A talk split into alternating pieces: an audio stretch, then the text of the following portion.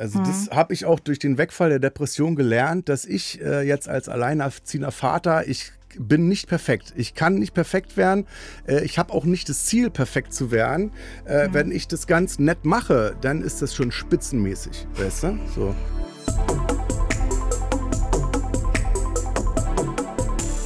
Sina Peschke trifft. Und damit herzlich willkommen zu Sina Peschke Best of Guests heute mit Kurt Krömer. Ganz ehrlich stand er schon länger auf meiner Liste, aber nicht ganz vorn, weil ich immer gedacht habe, der Herr Krömer, der nimmt dich sowieso nur auf den Arm. Und dann verschlägt sie noch die Sprache und dann ist das überhaupt keine gute Prognose für ein längeres Gespräch. Also habe ich das immer wieder vor mir hergeschoben und plötzlich kam die Anfrage. Wollen Sie nicht mal mit Herrn Krömer sprechen? Über sein neues Buch, über seine Depression?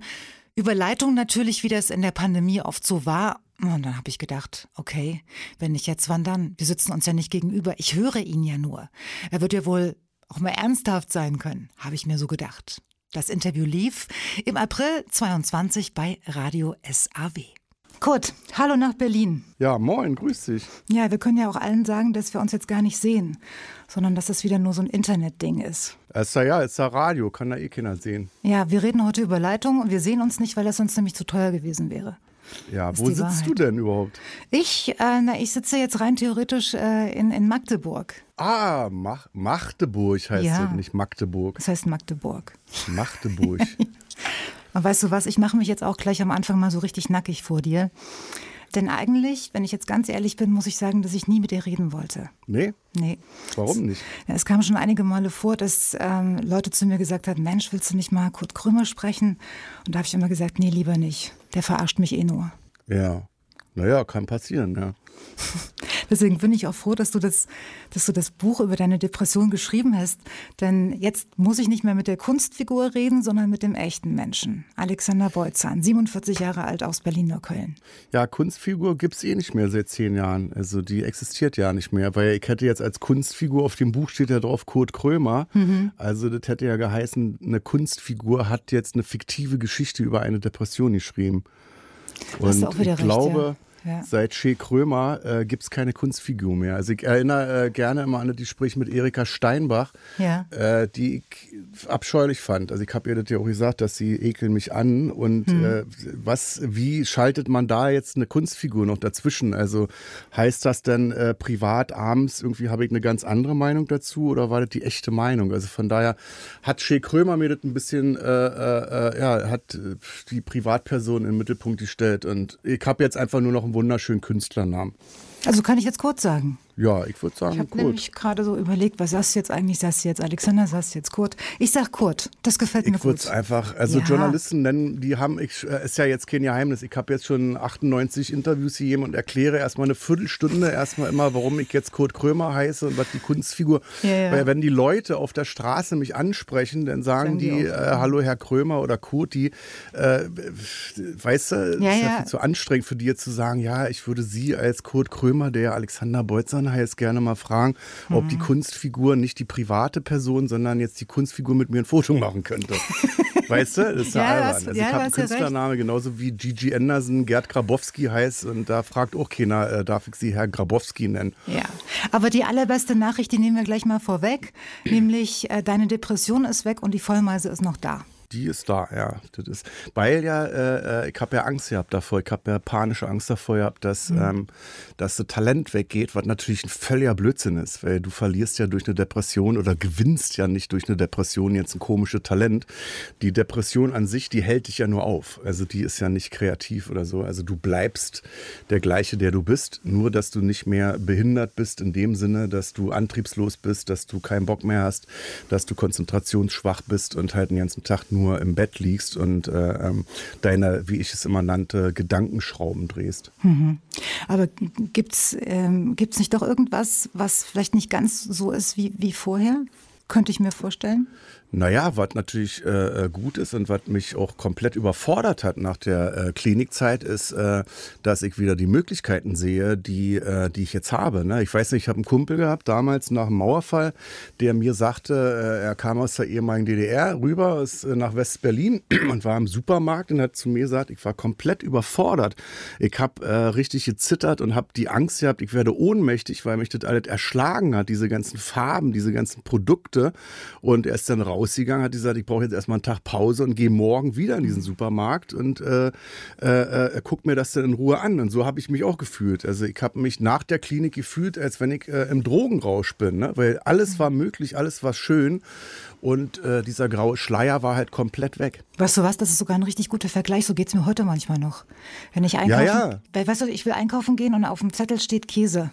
Und ich ja. stehe da so vor, vor so einem Kilometer Käse. Ja, ja. Und dann gehe ich ja, ohne Käse nach Hause. Absolut, habe ich auch, habe ich immer noch. Also ja. du, hast ja ganze Reihen, also du hast ja den, den, den, den Alkoholregal ist zehn Meter lang, dann ja. Süßigkeiten, da geht es mir ja. immer so, dass ich liebe Süßigkeiten, aber ich bin dann so überfordert, dass ich mir dann meistens immer äh, Sachen kaufe, die ich halt aus meiner Kindheit äh, noch so kannte, weißt du?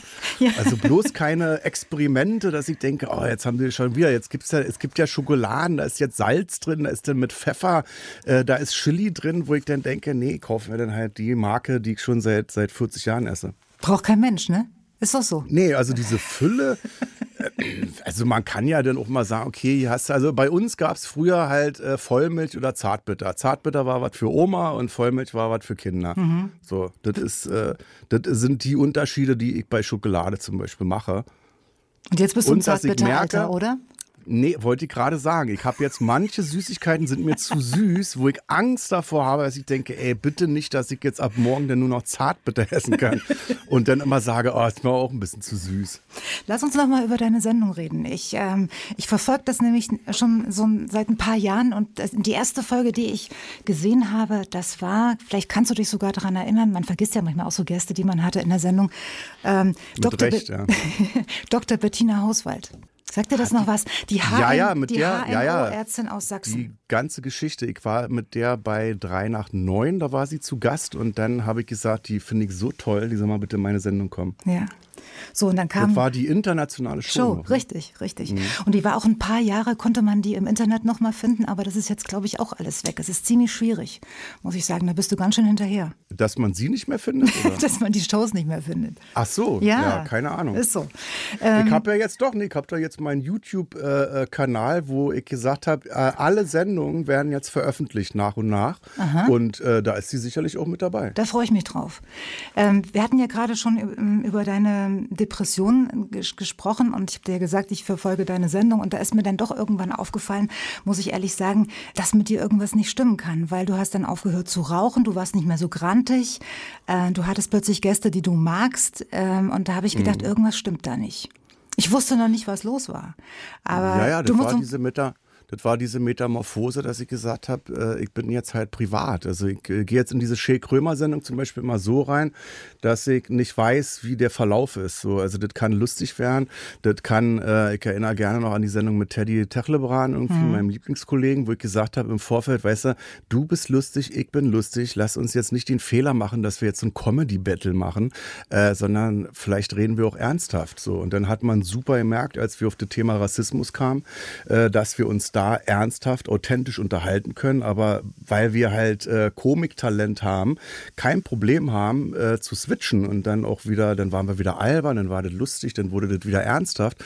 Und ich finde, für mich gesehen ist diese Art der Unterhaltung, dass es jetzt nicht so auf Knopfdruck, äh, auf Druck lustig werden muss, äh, finde ich sehr schön. Aber du musst zugeben, dass Schick Römer ähm, so zumindest im Ursprung ein ziemlich wahnsinniges Konzept war. Also du hast bewusst Leute eingeladen, die du nicht magst, äh, mhm. und da kommt ja außer dir sonst keiner drauf. Also ich habe auch eine Weile gebraucht, um, um bis ich das verstanden habe, was du überhaupt mhm. willst. Naja, ich habe ja damals die äh, Krömer, die internationale Show, war für mich immer so eine Persiflage auf die existierenden Talkshows damals. Ne? Man mhm. lädt sich einen Gast, Gast ein und man ist immer nett zu dem Gast, weil man natürlich möchte, dass der wiederkommt oder dass halt andere auch gerne in meine Sendung kommen, weil ich ja immer so nett bin. Und dann dachte ich, naja, aber mach doch das mal anders, sei doch mal unfreundlich zu den Gästen oder äh, spiel so ein bisschen mit dieser Prominenz, dass man einfach sagt, ich weiß ja gar nicht, wer sie sind, weißt du? Mhm. So, dass man die so ein bisschen vorführt, dass ich dann immer da meine, äh, meine ich hatte immer Karteikarten in der Hand, äh, fünf, sechs, sieben Stück, äh, wo teilweise gar nichts drauf stand. Das waren Blankokarten. Ist nicht dein Ernst. Du? Wo dann auch rauskam, oder das haben ja viele Gäste dann gemerkt, ähm, der ist ja gar nicht vorbereitet, weißt du? Ach, das, ist das, dann, das, ist, das ist dann dieser Aspekt, wo ich sage, ich bin ja Komiker, weil ich will ja jetzt ja, nicht die neue Maybrit Illner werden. Äh, das kann sie besser, das kann auch Frank Plasberg besser als ich. Aber was ich, glaube ich, gut kann, ist äh, ähm, Gespräch führen mit jemand, was äh, lustig ist. Entweder lustig oder jetzt auch, wie gesagt, ernsthaft oder richtig, richtig fies oder richtig traurig halt. Ne? Und weißt du, was ich mich immer frage, warum, warum kommen die trotzdem? Ich meine, die sehen das doch, was, was du mit den Vorgängern gemacht hast. Und dann also Frau Steinbach, Frau Gepetri, Günther Krause zum ja. Beispiel, äh, war ja auch ganz schlimm. Und äh, Boris ja, Palmer ja. ja dann noch. Äh, was, was, was ist das? Ist das äh, eine verschobene Selbstwahrnehmung oder ist das der Sportsgeist, das mit dir aufzunehmen oder ist es eine Rechtfertigungsgelegenheit? Was also glaubst du, warum kommen die? Teilweise, glaube ich, ist das auch ein Fall für einen Psychologen, warum die jetzt kommen. Also ich frage mich bei Frauke Petri, äh, äh, frage ich mich und mein äh, Produzent Friedrich Küpersbusch, warum die jetzt da war. Ich weiß es bis heute nicht. War das jetzt Buchpromo? Wollte die was gerade rücken? Also für mich wirkte sie wie eine Frau, die aus der Vergangenheit überhaupt nichts gelernt hat oder in so einem Zwischenstadium noch ist, dass sie den letzten Gong noch nicht gehört hat und das kommt jetzt aber, aber leider dann halt nicht damals in meiner Sendung. Ne? Hm. Und du hast ja wohl auch eine Staffel von Che Krömer mitten in der depressiven Phase gedreht. Später äh, gab es auch Auftritte während der Klinikphase, die du für die Auftritte unterbrochen hast. Ähm, was man so als Außenstehender überhaupt nicht verstehen kann. Wie, wie kann es sein, dass man, wenn man depressiv ist und hochdepressiv, Menschen zum Lachen bringen kann? Hilf uns, das zu verstehen. Äh, weil ich auf der Bühne bin ich ja vogelfrei. Weißt du, auf der Bühne habe ich keine Sorgen. Auf der Bühne muss ich keine Steuern zahlen. Auf der Bühne muss ich nicht die Küche aufräumen. Ich muss nicht einkaufen gehen. Ich muss mich um nichts, was irgendwie doof ist, kümmern. Also ich habe da, das ist so mein Kinderspielplatz äh, für Erwachsene, den ich da habe. Und äh, mir als äh, ex-depressiven oder damals depressiven Menschen hat das sehr geholfen, weil das war so die schönste Zeit des, des Tages, äh, dass ich irgendwo auf eine Bühne gehe. Da sitzen dann 1000, 2000 Leute vor mir, die äh, mir zu applaudieren, die mich toll finden, die mich äh, äh, äh, durch die Blume loben, ja, die, die einfach mhm. einen tollen Abend haben. Und äh, für mich war das die schönste Zeit des Tages. Allerdings die Zeit davor und die Zeit danach, die war äh, nicht so schön. Wenn das Adrenalin weg ist sozusagen. Ja, wenn du dann, also ich habe auch, äh, ich habe ja nicht die Kraft gehabt, ne? genauso wie ich mhm. nicht die Kraft hatte, zum Schluss einkaufen zu gehen, äh, war ich, ich kann mich erinnern an einen Tag in Leipzig, wo ich in Leipzig gespielt habe, wo ich um 12 Uhr mittags angekommen bin in Leipzig, mich dann ins Bett gelegt habe äh, und so lange im Bett lag, äh, bis, bis, bis ich abgeholt worden bin und äh, äh, die Kraft halt zusammengehalten habe. Ne? Und dann mhm. wirklich an diesem Tag nur die Kraft hatte für diesen Auftritt in Leipzig und danach äh, war ich fix und alle äh, und bin wieder ins Hotel gefahren, habe mich sofort ins Bett gelegt und äh, bin hab geschlafen. Schöner Buchtitel übrigens. Also ich meine jetzt den Untertitel. Glaube nicht alles, was du denkst. Das versuche ich mir auch gerade immer wieder zu sagen. Das passt gerade wieder so wie die Faust aufs Auge. Findest du nicht auch? Ja, klar. Also ich habe, also ich würde jetzt nicht sagen, dass wir alle, äh, dass alle depressiv sind oder so, aber wir sind oft in so depressiven Strukturen. Also ich kann mir vorstellen, wenn ich jetzt einen 9-to-5-Job hätte in einer Firma, wo der Chef mich nicht leiden kann oder Druck ausübt oder sagt, du musst heute wieder länger bleiben und dann kriege ich dafür kein Geld oder ich werde nicht befördert oder so, dass wir da schon so in Strukturen leben, wo wir selber keine Depression haben, aber die Struktur an sich depressiv ist. So, ne? Ich meine jetzt Sonntags, auch diese Sonntagsdepression kann ich mir auch vorstellen, dass man am Sonntag sagt, ach scheiße, morgen muss ich wieder ins Büro. Ne? Hm. Nee, ich meine es jetzt aber auch vor dem Hintergrund ähm, von dem, was jetzt gerade in der Ukraine äh, abgeht. Mhm. mhm. Also äh, glaube nicht alles, was du denkst. Wenn nur die Hälfte von dem, was mir so gerade durch den Kopf geht, nicht passiert, dann können wir froh sein. Mhm. Ja, ja, das ist diese, äh, bei Depressiven sagt man immer katastrophisieren, also dass man sich in Sachen reinspinnt und nur das Schlimmste irgendwie mhm. ähm, sich vorstellt und äh, ist ja jetzt bei der Ukraine auch so. Also da versuche ich jetzt, weil ich davon auch keiner, ich habe davon keine Ahnung. Ich kann dir nur emotional natürlich sagen, dass ich das traurig finde, dass mich das bestürzt, äh, dass da äh, ähm, in Anführungszeichen Zivilbevölkerung normale Menschen angegriffen werden und getötet werden. Ne? Mhm. Dass es mir auch um die äh, äh, äh, russische Bevölkerung leid tut, weil ähm, äh, die haben ja nicht den Krieg angezettelt, sondern Putin hat dem Volk befohlen, äh, wir greifen die jetzt an. Ne? Also das ist für, für beide Seiten, für die Ukraine äh, natürlich am schlimmsten, weil die werden ja gerade bombardiert. Ne? Der Spruch ist ja geklaut auch von, von Heinz Erhardt. In welchem Zusammenhang hat er den denn benutzt? Weißt du das? In welchem Zusammenhang er das benutzt hat, weiß ich, ich nicht. nicht äh, ist, bei mir war es nur so, dass, dass mir äh, unser Psychiater, bei dem wir einmal in der Woche eine Stunde hatten, der uns so ähm, Depressionen quasi immer wieder erklärt hat und uns irgendwann einen Zettel äh, gegeben hat, wo drauf stand, äh, du darfst nicht alles glauben, was du denkst. Und äh, das, ich habe es erstmal nicht verstanden. Es hat einen Tag gedauert, bis ich so dachte, ja, so äh, kann man Depressionen erklären, mhm. weil du andauernd Sachen denkst. Also ich hatte, sagen wir mal, zehn Probleme, neun davon waren eingebildet. Ne? Mhm. So, du, du bildest dir, du machst dir selber Probleme, die gar nicht existieren. Ne? Im schlimmsten Fall, wenn du suizidal äh, bist, äh, dass du dir das Leben nimmst, weil du dir, also das, weil die Depression dir vorgaukelt, jetzt ist ein Punkt erreicht, da brauchst du gar nicht mehr weitermachen, jetzt geht gar nichts mehr. Ne? Das wäre dann der schlimmste Fall. Willst du wissen, wie es mir ging, als ich dein Buch gelesen habe? Ja, sehr gerne. Ähm, es hat nicht lange gedauert, da habe ich mich gefragt, ob ich das überhaupt alles äh, wissen will. So nach dem Prinzip Too Much Information. Kennst du das Gefühl? Mhm. Ja, ja, klar. Also das kommt ja auf die Stimmung drauf an, äh, in der du dich gerade befindest. Also mhm. bist du gut drauf, kannst das Buch, glaube ich, locker runterlesen. Äh, was ist jetzt, wenn du selber depressiv bist oder noch nicht weißt, dass du Depression hast, dass du beim Lesen herausfindest, äh, äh dass du vielleicht depressiv sein könntest. So. Mhm. Ähm, und, und das war ja nicht nur die Depression. Du bist seit zehn Jahren trockener Alkoholiker. Dann ging es auch noch los mhm. mit der Impotenz. Äh, mhm. Das war mir persönlich äh, zu viel auf einmal. Und ich, ich ja. wollte es fast nicht zulassen, dass du dich so äh, selbst entzauberst. Verstehst du das? Äh, nee, verstehe ich nicht, weil das ist ja gerade der, der, der Grund, äh, ähm, weswegen ich das Buch geschrieben habe, dass mhm. wir mal über Tabuthemen reden. Ne? Wenn du zum Beispiel äh, jetzt Impotenz sagst, äh, Männer reden darüber nicht. Ne? So, mhm. es, ist, äh, es gibt ja die Impotenz, die ist für immer, dann gibt es die äh, Impotenz, weil du Stress hast oder so. Ne? Wir reden darüber nicht und eigentlich, es ist keine schöne Sache, aber eigentlich ist es völlig normal und erklärbar halt auch. Ne? Bei mir waren es, ich weiß nicht, zwei oder drei Jahre Jahre, wo ich äh, impotent war und dann ging es wieder, weil ich durch die Therapie äh, löste sich was im Kopf irgendwie. Mhm. Ne, da passierte was. Also das heißt, wenn du jetzt eine Krankheit hast, äh, ähm, verschweig das nicht, bleib da nicht im Kellerchen sitzen und versuch dich da selbst zu heilen, sondern geh raus und sprech mit Leuten. Du musst jetzt nicht wie in meinem Fall gleich ein Buch drüber schreiben, aber vielleicht äh, rufst du deine beste Freundin, deinen besten Freund an und äußerst mal kurz, wie es dir so geht. Ich habe dann noch weitergelesen. Nicht, dass du denkst, ich habe da aufgehört. Ne? Ich muss ja, ne? Ich habe so gedacht, musst jetzt, du, du, kannst ja nicht äh, jetzt hier mit dir reden, ohne das Buch zu Ende gelesen zu haben. Und dann habe ich weitergelesen. Und dann hat sich dieses äh, zugegeben, anfangs äh, unangenehme Gefühl so, so in äh, Respekt verwandelt vor dem, was du ähm, hinter dir gelassen hast, um, um mir dann auch einzugestehen, dass, dass ich wahrscheinlich nicht dazu fähig gewesen wäre, das auch noch der Welt mitzuteilen. Verstehst du? Mhm.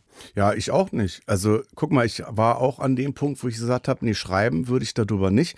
Um Gottes Willen, ich würde niemals öffentlich darüber sprechen. Ich würde mhm. auf gar keinen Fall irgendwie mit Journalisten, Journalisten äh, darüber sprechen. Das bleibt meins. Aber ich dachte dann, das ist so, mich hat das so bewegt, als ich aus der Klinik rauskam. Fünf Monate später habe ich dann die Sendung mit Thorsten Sträter aufgenommen, wo ich gesagt habe, äh, äh, ich möchte jetzt darüber sprechen, weil mir das so im Kopf rumspukte.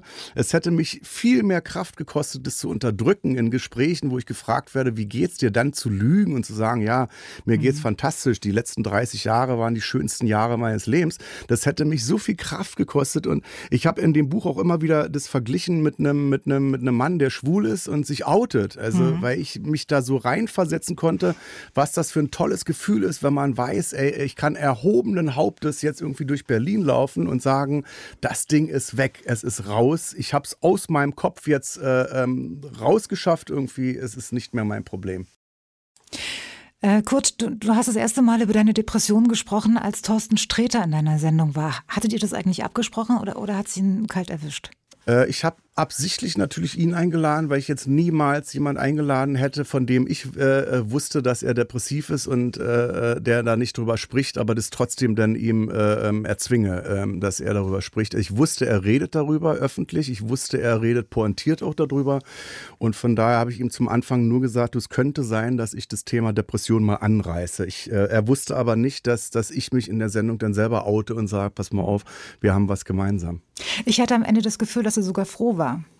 Ja, weil das ist, äh, also jeder, der sich outet, das ist auch, das, das kenne ich auch als, als trockener Alkoholiker, ähm, dieses Gefühl, äh, äh, ähm, dass ich auch toll finde, wenn, wenn sich mir jemand äußert und sagt, du weißt was, ich bin seit zehn Jahren, ich bin seit einem Jahr, seit einer Woche, seit 20 Jahren trockener Alkoholiker. Das ist ein tolles Gefühl, das, das, das schafft sofort eine Gemeinschaft. Mhm. Weil du vorhin gerade gesagt hast, alles, was du angesprochen hast, also Depression und, und äh, Alkoholismus und äh, Impotenz, alles Tabuthemen. Was waren denn um es nochmal zusammenzufassen, was waren denn für dich so die, die Symptome? Man, man denkt immer, ja, man kann Depression so als Außenstehender irgendwo hinpacken, äh, mhm. äh, aber am Ende vielleicht nicht. Also woran hast du es gemerkt und woran merkt auch ein Außenstehender, dass äh, was nicht stimmt? Weil das ist ja, so oft ich mich mit anderen Menschen über Depressionen unterhalten habe, war es vor allen Dingen auch für, für die Menschen um, um den herum äh, ein mhm. Problem mhm. zu erkennen, was wirklich los ist. Ja, ja, klar. Das ist also, also sichtbar hast du zum Beispiel beim Alkoholiker, ne? wenn du mhm. jemanden zusiehst, den du liebst, irgendwie, der eine Flasche Bier oder eine Flasche Schnaps nach, nach der anderen trinkt, irgendwie, dann merkst du richtig, okay, der, der führt sich da was zu, das ist nicht gut für ihn. Ne? Bei einer Depression ist es halt unsichtbar. Also, wenn ich jetzt zwei gebrochene Beine hätte, dann würdest du sehen, okay, der kann nicht gut laufen und du würdest niemals zu mir sagen, lauf mal ein bisschen schneller, äh, äh sei mal nicht so lahmarschig. Ne? So, das ist, das ist sichtbar. Du weißt dann auch, ohne dass du Medizin studiert hast, dieses Gips, den Gips hat er jetzt, den hat er sechs Wochen, äh, die Muskeln sind dann schwach, die müssen wieder aufgebaut werden. Das wissen wir alles, das wissen kleine Kinder. Ne? Mhm. Und bei einer Depression, selbst bei mir, ich habe ein ganzes Buch dafür gebraucht, um, um vielleicht ansatzweise zu erklären, was da los war. Jetzt in einem Satz dir zu erklären, was eine Depression ist, äh, fällt mir auch schwer. Ne? Es ist, hm. diese Antriebslosigkeit, die du hast. Also äh, du hättest mir vor einem Jahr sagen können oder vor zwei, äh, du hast eine Million im Lotto gewonnen. Ich hätte keine Emotionen dazu gehabt, weißt du? Also zu, zu schönen Dingen, auch zu Negativdingen. Ne? Man verwechselt immer Depression mit Traurigkeit. Man denkt immer, das ist eine Krankheit, wo man traurig ist. Du du, hast diese Emotionen nicht. Ich habe keine Traurigkeit gefühlt, nur so eine ganz, so eine, so eine Schwere in meinem Bauch, immer so eine diffuse Angst auch, ne, äh, bis es dann zur Panikattacke kam, also wo du dann gemerkt hast, jetzt wird sogar körperlich, dieses dumpfe Gefühl in deinem Körper. Aber letztendlich hast du es ja einem Außenstehenden zu verdanken, dass du weißt, was mit dir los war, oder? Ja, nach einer äh, zwei bis, glaube ich, dreijährigen äh, Ärzte-Odyssee, die ich, die ich hinter mich gebracht habe, ne, weil ich dann immer von Arzt zu Arzt gerannt bin und dachte, äh, ich habe irgendwas. Ne? Beim Urologen war ich zum Beispiel, weil ich meinen Hoden abgetastet habe und dann so einen Knoten äh, entdeckt habe und dachte, okay, äh, du hast Hodenkrebs, ne? du musst sofort dahin. Und dann hat er nichts gefunden. Dann hat er gesagt, nee, das, was ich jetzt hier spüre, ist, ist normal, es ist alles soweit gut. Und dann dachte ich, aber ich habe doch dieses Gefühl in mir. Also ich bin kurz davor, äh, mich einweisen zu lassen lassen, dass ich in eine Notaufnahme gehe, mich da auf den Boden fallen lasse und sage, äh, kümmert euch bitte um mich, ich kann nicht mehr. Ne? Also dieses Gefühl dann von einem Arzt gesagt zu bekommen, äh, fast schon lustig eigentlich, dass man, dass man sich darüber geärgert hat, dass er nichts gefunden hat. Ne? Und dann ist es ja wohl, dann ist es ja wohl so, wann immer ich mich mit jemandem unterhalten habe, der schon mal eine Depression hatte, das größte Problem ist ja jemanden zu finden, der dir wirklich helfen kann. Ja. Wie, wie, war das bei dir? Das, äh, wie gesagt, das kam dann durch, durch Therapeuten, die ich aufgesucht habe, wo äh, ich erst gefragt äh, wurde, ob ich äh, manisch-depressiv bin. Ne? Manisch-depressiv wusste ich gar nicht, was jetzt manisch bei Depressionen äh, zu suchen hat. Und das ist so ein, äh, da gab es den Flughafen Tegel noch, da sagte die Therapeutin, ich hatte einen Klienten, der ist in Tegel in Berlin gelandet am Flughafen und fand den so toll, dass er den kaufen wollte. So, und der war mittlerer Angestellter und hat sich da reingesteigert. Der wollte den Flughafen kaufen kaufen. Und dann dachte ich so, Gott sei Dank, also manisch-depressiv bin ich schon mal nicht, weil ich habe diesen Größenwahn nicht, den spüre ich nicht in mir. Ne? Mhm. Und dachte dann, äh, Thema vom Tisch, also Depression äh, äh, schließt sich hiermit aus. Ne? Und Aber dann wurde weiter geredet in Gesprächen dann, wo man gemerkt hat, okay, äh, wo die äh, Therapeutin sicherlich dachte, okay, der, der dreht sich ja mal im Kreis. So, ne? das, das, das, da, da liegt eine Depression vor. Ähm, dann ist es ja wohl auch, ähm, auch so, ist, dass man schwer jemanden findet. Also du bist ja dann auch nicht in einem Zustand, wo du sagst, ich gehe jetzt hier nicht eher weg, bis sie mir einen Termin geben. Ja, das ist, also ich habe ja, äh, auch das war mir wichtig in meinem Buch, dass ich ehrlich bin und äh, äh, schreibe, dass ich privat versichert bin. Ne? Also, dass du als Privatversicherter äh, irgendwie äh, schneller an so einen Platz rankommst. Und äh, das wäre eigentlich, möchte ich auf gar keinen Fall machen, aber es wäre ein zweites Buch wert, um darüber zu schreiben, dass es auch eine Odyssee ist, erstmal jemand zu finden, wenn du nicht privat versichert bist, dass du nämlich sechs, sieben Monate vergebens äh, darauf warten musst, äh, dass du überhaupt mal zu einem Vorgespräch eingeladen wirst von einem Therapeuten, von einer Therapeutin. Ne? Mhm. Und das ist ein großes Problem, was wir in Deutschland haben, weil wir hätten eigentlich genug Fachkräfte, aber es liegt dann oft an der Kasse, die sagt, ah nee, ist uns zu teuer, machen wir doch nicht. Ne? Mhm. Und auch das ist, also das ist jetzt mehr ein politisches Problem. Ne? Da kann ich jetzt auf die Tränendrüse drücken und sagen, das ist wirklich, das ist schlimm, das muss sich verändern, aber es ist ein politisches Problem. Und vielleicht helfe ich und all die anderen Prominenten, die sich ja jetzt in letzter Zeit auch geoutet haben oder schon vor Jahren, äh, die gesagt haben, lasst uns öffentlich über Depressionen sprechen, damit äh, dieses Problem sichtbar wird. Ne? Mhm. So dass wir irgendwann sagen, okay, wir wissen, äh, gebrochenes Bein, sechs Wochen Gips, so dass wir dann auch irgendwann wissen, okay, Depression, acht Wochen Klinik.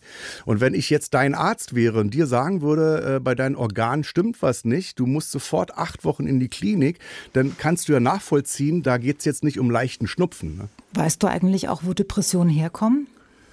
Also ich, ich äh, weiß es nicht. Die Aufgabe in so einer Therapie oder einer Klinik ist natürlich, dass man die Ursache rausfindet, aber dir wird auch schnell gesagt, wissen Sie, wir könnten jetzt die Ursache finden, dann haben wir Glück, dann können wir das Kind beim Namen nennen. Mhm. Äh, es kann aber auch sein, dass wir die Ursache nicht finden, aber durch die Therapie äh, geht die Depression weg. Also bei mir war es so, ich habe gut wie die Therapeuten immer gesagt haben, gut aus der Depression herausgefunden, weiß bis heute aber nicht, wo der Punkt war, äh, äh, an welchem Tag in meinem Leben der Schalter im Gehirn umgestellt wurde und ich dann ab dato depressiv war. Okay. Und dann kommt ja auch noch diese gigantische Zahl irgendwann. Im Grunde genommen bist du seit 30 Jahren depressiv oder warst seit ja. 30 Jahren depressiv. Das ist ja unvorstellbar. Wie kommst du denn darauf? Äh, man unterscheidet äh, in drei Stufen. Es gibt die leichte Depression, die mittlere und die schwere Depression. Bei einer leichten Depression reicht es, wenn du einmal in der Woche eine Therapiestunde machst. Mhm. Bei einer mittleren äh, wäre es einmal in der Woche eine Stunde Therapie plus Antidepressivum.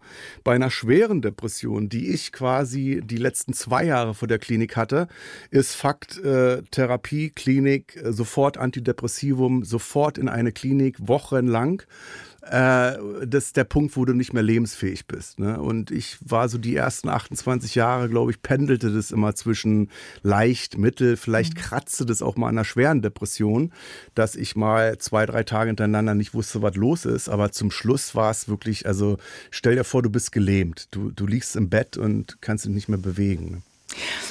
Kurt, du hast in deinem Buch ähm, auch zum ersten Mal eigentlich über dein Privatleben gesprochen. Man hat sich immer gefragt, wie lebt er eigentlich? Hat er eine Frau, Kinder? Wusste man aber nicht, wie viele. Aber dass du alleinerziehender Vater von drei Kindern bist, das vierte gelegentlich dazukommt, das hat, damit hat ehrlich gesagt niemand gerechnet. Das ist auch zugegebenermaßen ein eher, sagen wir mal, seltener Lebensentwurf, oder? Ja, ich habe äh, insgesamt vier Kinder, von also auf drei passe ich alleine auf. Und äh, für mich, für mich war das wichtig, weil äh, wir sprechen in der heutigen Zeit immer sehr viel über Ehrlichkeit. So lass uns mal ehrlich sein, lass uns mal ehrlich sprechen. Und mhm. Äh, ich höre mir das dann immer an und denke, also du bist bestimmt in drei Tagen im Gefängnis, weil du alles bist, aber nicht ehrlich. So. Und dann dachte ich, ich würde gerne ein Buch schreiben über meine Geschichte, über meine Depression und würde gerne versuchen, die Hose komplett runterzulassen emotional. Und äh, dazu gehört auch, äh, äh, dass ich erwähne in dem Buch, dass ich vier Kinder habe. Ne? Dass ich absichtlich, das war eine lange Überlegung, äh, weil ich da öffentlich nicht drüber spreche. Ich werde auch weiterhin nicht über meine Kinder sprechen, keine Geschichten preisgeben, nicht mal die Namen nennen, das mhm. Alter. Aber für die Geschichte, für die Dramatik, äh, auch für die Ehrlichkeit war es wichtig, dass, dass, man, dass man sieht, okay, wenn du jetzt Single bist und Depressionen hast, ist es schon schwierig genug. Also da bist du schon komplett an der Grenze. Wenn jetzt noch Kinder dazukommen, äh, dann kann man sich vorstellen, wird es richtig krass. Oder anders gesagt, du bist ja mit, mit zwei Kindern manchmal schon an der Grenze, selbst wenn du nicht depressiv bist. Absolut, klar. Also jetzt durch Corona, durch Homeschooling und mhm. so weiß jeder. Äh, deswegen glaube ich, habe ich auch äh, äh, in der Zeit die Depressionen äh, äh, nicht benannt. Also ich habe nicht gesagt, ich bin depressiv, sondern jeder äh, äh, Vater, jede Mutter, gerade auch die alleinerziehenden Muttis und Vatis, äh, du bist ja permanent am Limit. Und wenn dann einer sagt, ja, du hast Stress oder das ist eine Depression, dann würde ich sagen, nee, ist keine Depression, ich habe einfach Stress, ich bin am Limit. Hm. Klingt jetzt komisch, ist aber so, ähm, deshalb werden sich auch viele Frauen in dir wiederfinden, wenn sie dein Buch lesen prophezei ich jetzt mal. Ja, ich habe so. jetzt letztens, äh, ich habe letztens mit einer Frau gesprochen und habe gesagt, also weil, weil du bist jetzt die erste Journalistin, die jetzt mal ein bisschen länger so fragt, alleinerziehend und äh, wie ist das und ist ja stressig genug, dass mir so aufgefallen ist, dass ich von anderen Journalistinnen und Journalisten dazu nicht befragt äh, äh werde und mich mit der Frau unterhalten habe, die selbst alleinerziehend ist und dachte so, äh, wissen das die Leute eigentlich da draußen so, ne? Das, mhm. Oder wird das, ist das auch ein Tabuthema? Äh, ich habe eine Nachbarin, die hat auch vier Kinder und die passt auf alle vier Kinder alleine auf. Ich habe Respekt vor der. Manchmal vergesse ich selber, dass ich selber alleinerziehend bin, weil ich denke, wie schafft die das denn? Hm. Ging mir auch so. Das war auch dieses Kapitel, wo ich dann auch zweimal äh, gelesen habe und gemerkt habe, wie mich das wirklich äh, total erwischt hat. Und, und dann, äh, ich habe immer gesagt, wenn mein Mann wieder mal längere Zeit nicht da war, sowas kam öfter vor, da habe ich auch immer gesagt, hm. ich bin alleinerziehend äh, mit ja, Garten. Ja, ja, da weißt, da weißt du auch, da weißt genau. auch, wie der Garten aussieht, so wie bei dir. Ja, ja, ich weiß ja alles. Also du kannst mich jetzt fragen, äh, ja. hast du Safranfeen, ne? Hast du Safranfeen zu Hause? Ja. Dann kann ich dir sagen, ja, habe ich, habe ich nämlich gestern gekauft, weil ich jetzt Safraneis machen möchte. Ne? Safraneis, du hast also. Also ich weiß auch, wo die Putzmittel sind. Also du weißt das ja, ne? Ich, ja. ich weiß, ich hatte vor drei Jahren äh, äh Frau Stukowski, die äh, Feministin, äh, in, mhm. in einem Podcast. Und äh, da habe ich ja öffentlich noch nicht darüber gesprochen, dass ich dachte, jetzt könntest du vielleicht über deinen Feminismus mal ein bisschen schneller reden, äh, äh, weil ich muss nämlich heute noch kochen, so, weißt du? Ja. Also erzähl mir nichts von Feminismus. Ich bin selber Feminist, so. Ich, ich weiß, wie das geht. Ich putze. Äh, ich gehöre nicht zu den Männern, die sagen, ich wasche doch nicht ab oder soll da die Frau machen. Da ist Ach, keine Frau, ja. weißt du? Ja, ja, ja. Oder dann die Geschichte mit dem, mit dem Spinat und, und da gibt es halt kein Ei, da gibt es halt nur Kartoffeln mit Spinat. Ja, so ist das heute. Ja, ja. da hat man also, so ein also schlechtes Gewissen wissen, dass man den, dass, ne, dass die ein Trauma kriegen. Hm? Wenn nicht alles so ja, perfekt ist aber ist. so. Also, ja. also jeder, der ja. Kinder hat, der weiß, du machst das schönste Gericht, du stehst acht Wochen in der Küche, irgendeiner ist immer dabei, der sagt, schmeckt scheiße. Ja, genau. Weißt du? Das ist so, wenn ich ah, jetzt in der Öffentlichkeit so bin, dann ist es immer alles toll, ne? Ja, Ach, der Herr genau. Krömer und es läuft alles so. Äh, nee, also ist, dann schmeckt es einfach scheiße. Und damit musst du dann äh, lernen, das musst du, damit musst du lernen, umzugehen. Und weißt, weißt, du was, jetzt, jetzt ähm, wenn, wenn man dein Buch gelesen hat, dann, dann ist es auch so schön, dann nochmal in deine Timeline zu gehen auf Instagram und sich die Fotos von deinem Urlaub anzuschauen. In Griechenland ja. letztes Jahr. Ja. Wo ich mir denke, mein Gott, das muss doch, das muss doch die Erfüllung gewesen sein. Das Alle, war auch so. Der Papa also wieder gesund, die Kinder mit dabei ja. und, und ähm, du hattest keine Angst mehr davor, irgendetwas zu vergessen. Kennt auch jede ja, Frau. zu vergessen auch. Äh, äh, ich war ja acht Jahre lang nicht im Urlaub, weil mhm. äh, die Depression dir halt dann äh, alles madig macht. Ne? Die sagt dann, äh, ja, da ist ein Pool, aber der Pool hat keinen Zaun. So, dann hast du einen Zaun im Pool, dann ist das äh, Haus am Berg, da können die Kinder runterfallen. Oder ja, ja. das nächste Dorf ist drei Kilometer entfernt. Ich habe aber nie in meinem Leben Führerschein gemacht. Also wie soll ich da die, die Ernährung am Laufen halten und so? Das alles negativ ist, dass Leute immer gesagt haben, also um ein richtig schönes Haus zu finden, musst du ein Jahr im Vorfeld suchen. So, bei mir aber Helikoptermütter machen sowas auch. Äh, ja, aber das ist, das ist mir zu anstrengend. Also hm. das habe ich auch durch den Wegfall der Depression gelernt, dass ich äh, jetzt als alleinerziehender Vater, ich bin nicht perfekt. Ich kann nicht perfekt werden. Äh, ich habe auch nicht das Ziel, perfekt zu werden. Mhm. Wenn ich das ganz nett mache, dann ist das schon spitzenmäßig. Weißt du? So. Und von daher, ich war im Urlaub, äh, erste Mal nach, nach, acht Jahren saß ich in der Sonne. Ich hatte so einen Sonnenbrand, den schlimmsten Sonnenbrand meines Lebens. Mhm. Alle haben gesagt, Mensch, du musst dich eincremen, krebserregend, darfst du nicht machen. Ich habe mich so gefreut darüber, weil ich gesagt habe, guck mal, wie rot ich bin. Ja, die anderen haben immer gelacht, ich habe immer, wie rot ich bin. Ich fühle meinen Körper wieder. Die anderen haben gesagt, na, du hast Schmerzen. Ich so, na, ist mir egal. Ich hatte das seit acht Jahren nicht mehr. Und am nächsten Tag sofort wieder in die Sonne. Ja, und da war noch so ein Detail, wo ich auch nicht wusste, dass das mit Depression zusammenhängt. Da, da lagst du mit einem Buch in der Sonne und hast geschrieben, ernst gemeint, äh, ich kann endlich wieder ein Buch lesen, ich kann mich konzentrieren. Ja. War für mich auch neu, dass das mit Depression zusammenhängt. Konzentrationsschwäche, ja, ja. Mhm. Ich habe äh, äh, damals äh, gedacht, äh, äh, ich brauche eine Brille, so, ne? Mhm. Also die, die, die, die Sehkraft lässt nach wieder. Bin dann zum Optiker gegangen, der hat dann gesagt, ja, die Sehkraft hat nachgelassen, wo ich dann auch dachte, super, dann war es ja das.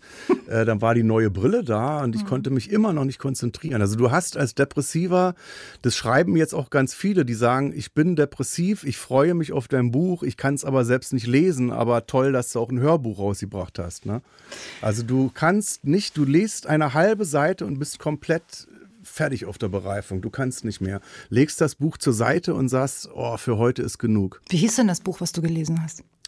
Äh, das Buch äh, äh, hieß Zwei Herren am Strand. Da ging es um Churchill und Chaplin, die beide äh, ähm, schwer depressiv waren. Ach Gott und äh, suizidal auch. Also die haben sich eigentlich immer äh, zusammen getroffen und haben sich irgendwie darüber besprochen, äh, wie man sich gut aus dem Leben nehmen könnte. Das war eine Story, wusste ich selber nicht. Sehr interessant. Also wenn du wieder sowas lesen kannst, bist du wirklich gesund.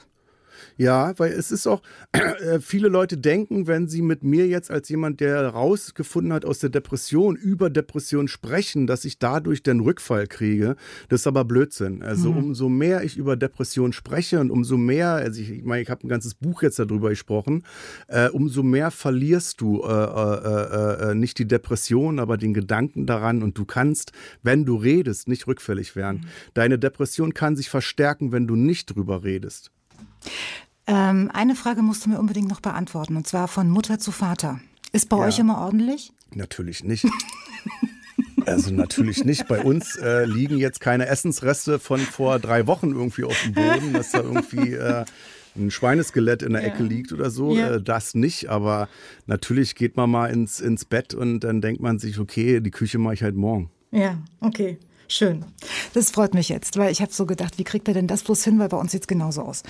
Ja, klar. Ähm, wir sprechen heute über Kurt Krömers äh, Depression. Kurt Krömer ist ein Künstlername, aber mittlerweile keine Kunstfigur mehr. Das haben wir heute schon äh, alles klargestellt. Und ähm, Kurt Krömer ist auch ein Name, den du nicht im Telefonbuch gefunden hast. Nee, den hab ich, äh, ich habe meinen Namen von meinem alten Klassenlehrer, Christian Krömer hieß der von dem war ich immer begeistert.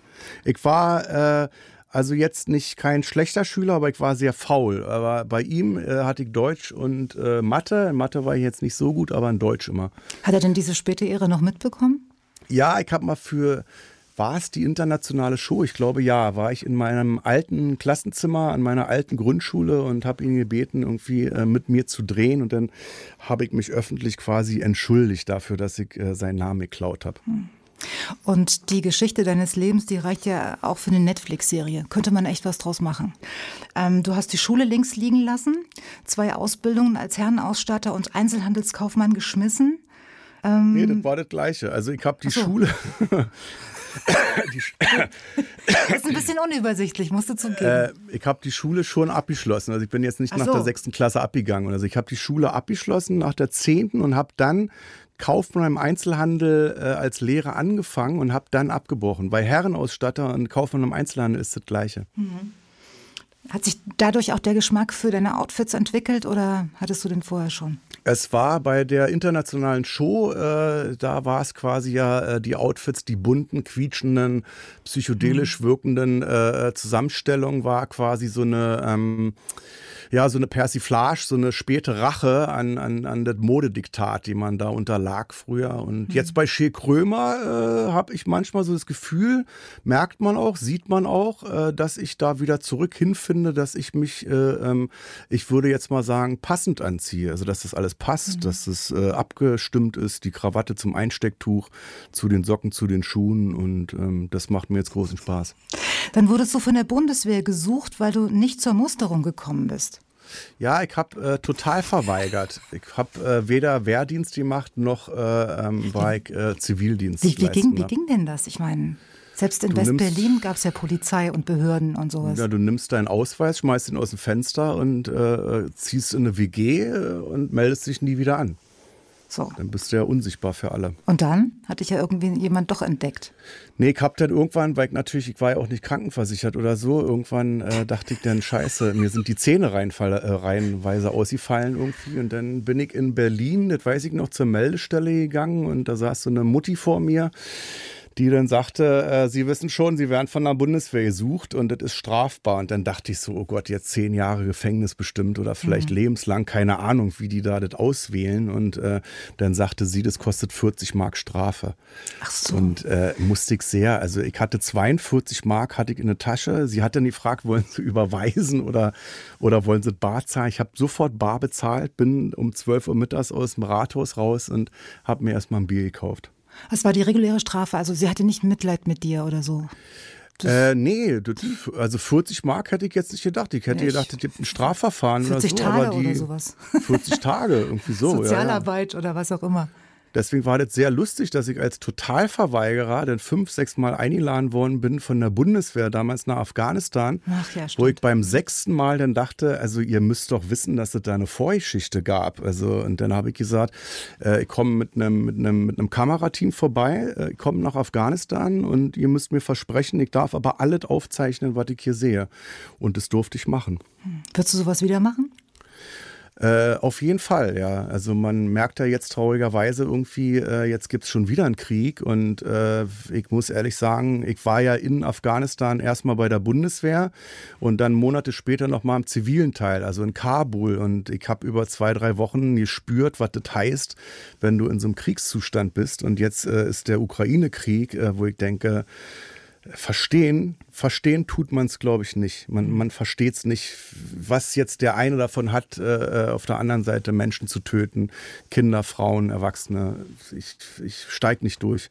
Kurz, laut deinem Buch befindest du dich momentan in einer Identitätskrise. Das ist jetzt schon eine Weile her, ähm, dass du das Buch geschrieben hast. Hat sich das jetzt geklärt? Das hat sich geklärt, ja. Das ist, ähm, Was war das? Du hast, ähm, wenn du jetzt, sagen wir mal, äh, du bist im Krankenhaus, weil du eine schwere Operation hinter dir hattest, dann kannst du sagen, im Krankenhaus ist die akute, wird das akute Leiden behandelt. Wenn du rauskommst, jetzt nach einem Blinddarmdurchbruch und alles ist zugenäht und gut, äh, dann hast du danach, wenn du rauskommst, kannst du ja nicht gleich einen Marathon laufen. Also du musst dich erstmal wieder äh, eingewöhnen in alles. Und hm. das hatte ich auch. Also von dieser totalen Euphorie nach der Klinik, dass ich dachte, jetzt kann kann mir nichts mehr passieren. Ich habe bis zu meinem Lebensende immer gute Laune, äh, äh, äh, dass man da auch gemerkt hat, nee, also das ist das, das Gegenteil von Depression heißt ja nicht gute Laune, das wäre ja oberflächlich. Mhm. Und dann fuchst du dich so langsam wieder ein und jetzt würde ich sagen, äh, habe ich eine klare Sicht auf die schönen Sachen des Lebens und eben auch auf die grausamen Dinge des Lebens. Und deshalb fährst du zum Beispiel auch mit Olli Schulz auf eine Ayurveda-Kur. Äh, wollte ich machen, ja, wollte ich machen, bis dann äh, uns gesagt worden ist, ist doch Corona, ist doch Pandemie, die Hotels haben noch zu. Ach so, das, das steht noch aus. So. Ja, das steht noch aus. Ja, ja, ich dachte, ich du warst schon. Nee, es, wir war, hatten das schon geplant. Also die Koffer waren schon fast gepackt im Geiste. Ja, ja. Und dann wurde uns gesagt, du, die ah, Hotels verstehe. haben doch zu. Das war damals ja. wirklich, ich glaube, erster Lockdown oder so. Also ich wüsste jetzt zum Beispiel gar nicht, worauf ich mich da einlasse. Du? Man sagt das so schnell Nö. mal. Aber das ist doch das Abenteuer. Ich wusste auch nicht, wie schön es ist, wenn man einmal eine Woche zur Maniküre geht vorher. Das mache ich jetzt jede Woche, alle zwei Wochen Pediküre. Äh, wusste ich nicht. Wusste ich nicht, dass das ein Ort ist, wo wirklich mal alle eine halbe Stunde lang die Fresse halten. So, weißt du? Und Aha. dann geht man da raus, guckt sich die Nägel an, alles wunderbar. Schön. Auszeit, Achtsamkeit. Wie kommst du denn darauf? Äh, mir hat mal während des Lockdowns eine Freundin die Finger gemacht, so die Fingernägel. Hat sie gesagt, mhm. so ich, die wollte sich ausprobieren. Ne? Da habe ich gesagt, ja, mach doch mal. Ich fand es so toll, wo ich dachte, ey, das mache ich jetzt immer. Du weißt schon, dass da Frauen, Auszeit. Ja, du weißt schon, dass da Frauen gerne drauf achten. Ne? Also Männer mit gepflegten Händen, das ist schon ein Riesenpluspunkt. Ja, ja, da wo wir Männer immer denken, wir müssen Sixpack haben irgendwie, denken die Frauen, nee, der kann ruhig dick sein, aber die Hände müssen schön sein. Das ist der große Trugschluss, der große Trugschluss. Also Männer, nicht den Bauch einziehen, einfach mal ins Nagelstudio. Also du hast deine Depression überwunden, äh, du ähm, hast deine Identitätskrise äh, hinter dir gelassen. Wie wird sich das denn jetzt so auf deine, auf deine Sendung auswirken? Was hast du vor? Äh, weiß ich nicht. Also ich habe ja, äh, ich weiß gar nicht, wie viele Staffeln ich jetzt schon gemacht habe seit der Klinik. Ich glaube drei. So, es verfestigt sich das, was ich dir gesagt habe, ne? dass dieses da damals, wo man damals noch gesagt hat, ist eine Kunstfigur, äh, äh, dass das immer, äh, ja, dass es immer ehrlicher und immer privater wird. Also ich habe vor, Kunst zu machen, ohne groß nachzudenken, sondern weiterhin, wie ich es ja sonst auch gemacht habe, die letzten 25 Jahre immer aus dem Bauch heraus zu agieren. So. Mhm. Und äh, was mir auch großen Spaß bereitet, diese Tabuthemen anzusprechen. Ne? Das, wir haben ja noch viele andere Tabuthemen, über die man nicht redet. Ärzte zum Beispiel. Ne? Das ist, ich bin jetzt 47. Äh, irgendwann ist halt äh, äh, Darmkrebsvorsorge angesagt. Das ist auch ein Thema für Männer, sprechen die nicht drüber. Und die gehen auch meistens nicht. Die gehen nicht. Also ich war beim Urologen und der hat gesagt, wissen Sie, also hier die Männer, wir, wir sind so doof, weil die ganzen Männer, die kommen hier an, wenn es längst zu spät ist. Ne? Hm. Und das ist für mich die schlimmste Vorstellung, dass ich zum Arzt gehe, der zu mir sagt, wären Sie vor zwei Jahren gekommen, dann hätte man Ihnen noch helfen können. Jetzt ist es zu spät. Und äh, da müssen wir Männer, sollten wir auch mal ran. Da bist du ja ziemlich früh dran, weil das heißt ja immer so ab, ab 50, ne? Ab 5, ich frage meinen Arzt jedes Mal, mein HNO-Arzt übrigens, äh, ja. äh, wann muss ich zur Darmkrebsvorsorge? Und er sagt halt, die Füße still, erst mit 50. Aber wenn man Vorerkrankungen in der Familie hatte Sollte zum Beispiel, man. dann gerne mal mit 45 schon. Mhm.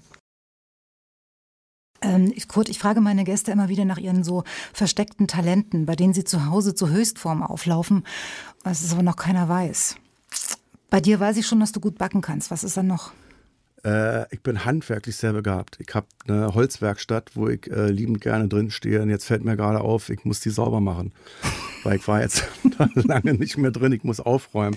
Die ganzen Schraubenzieher, die Schrauben sortieren, die Spinnenweben weg und so. Was machst du denn Aber, da? Erzähl mal.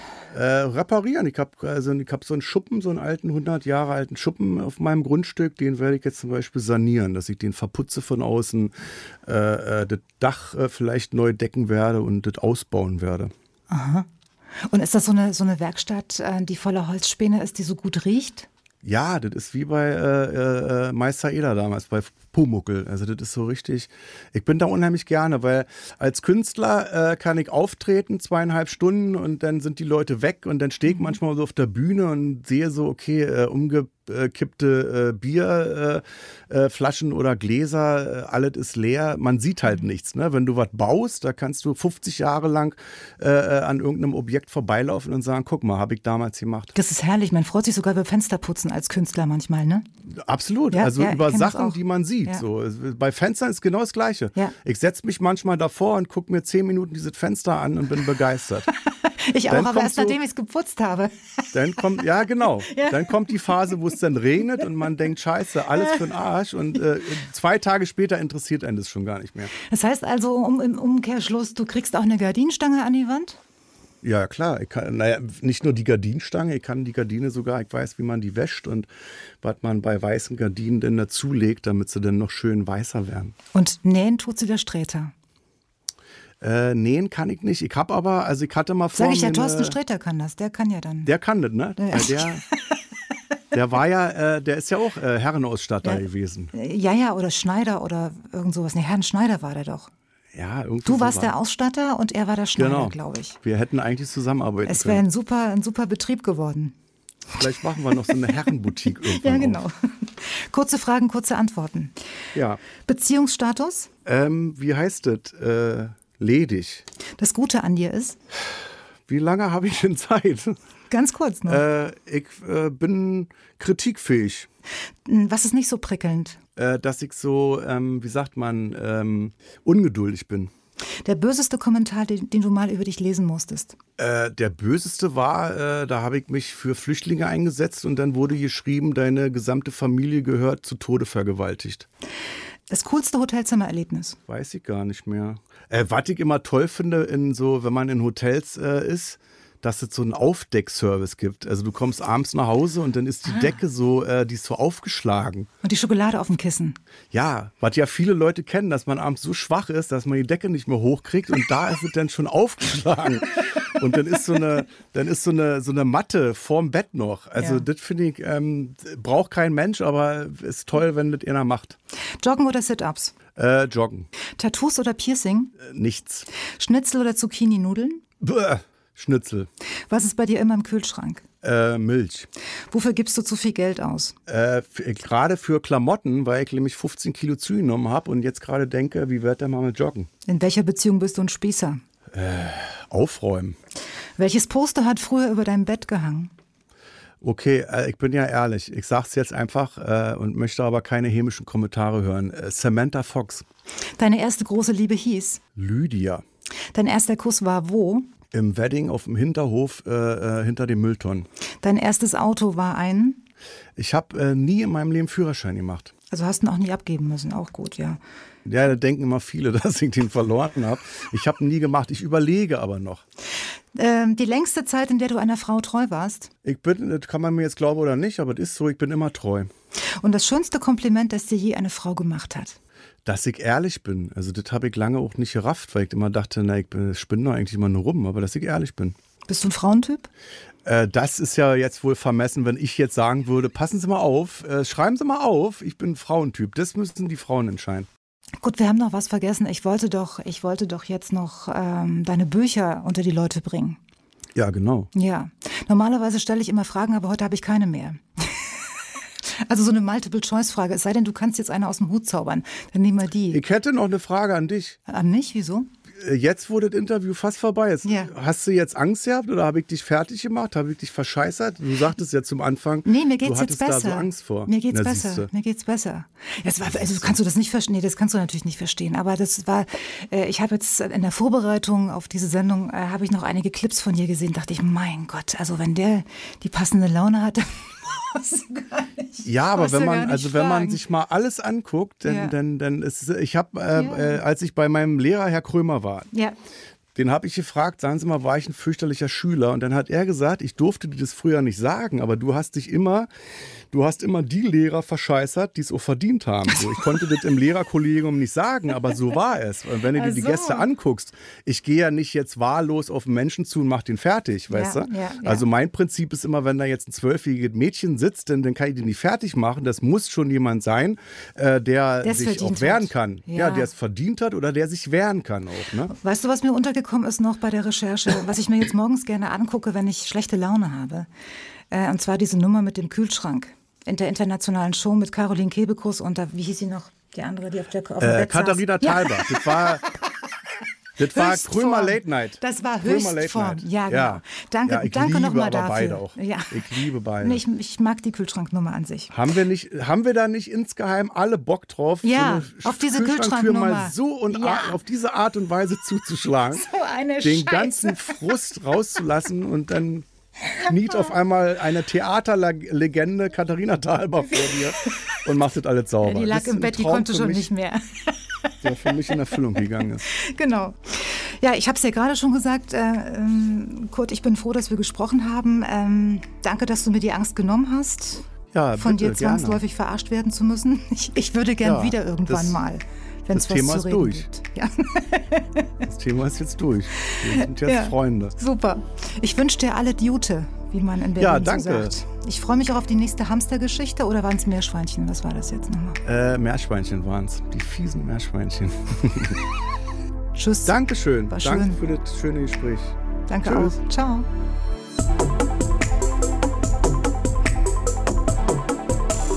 Sina Peschke trifft. Das war Kurt Krömer, der kultige Kurt. Alles Gute und nochmal danke für das sehr, sehr offene Interview. Wir sind ja jetzt auch Freunde, wie ihr gerade gehört habt. Das Interview lief 2021 bei Radio SAW und die nächste Folge von Sina Peschke trifft Best of Guests, die hört ihr dann in zwei Wochen. Abonniert doch einfach äh, den Podcast in der App eurer Wahl. Gibt's eine ganze Menge, dann verpasst ihr keine neue Folge und wenn euch der Podcast gefallen hat, dann empfehlt ihn doch gern weiter und bewertet ihn vielleicht mit ein paar Sternchen oder auch mit ein paar netten Worten. Das würde mich freuen. Also macht's gut. Bis in 14 Tagen.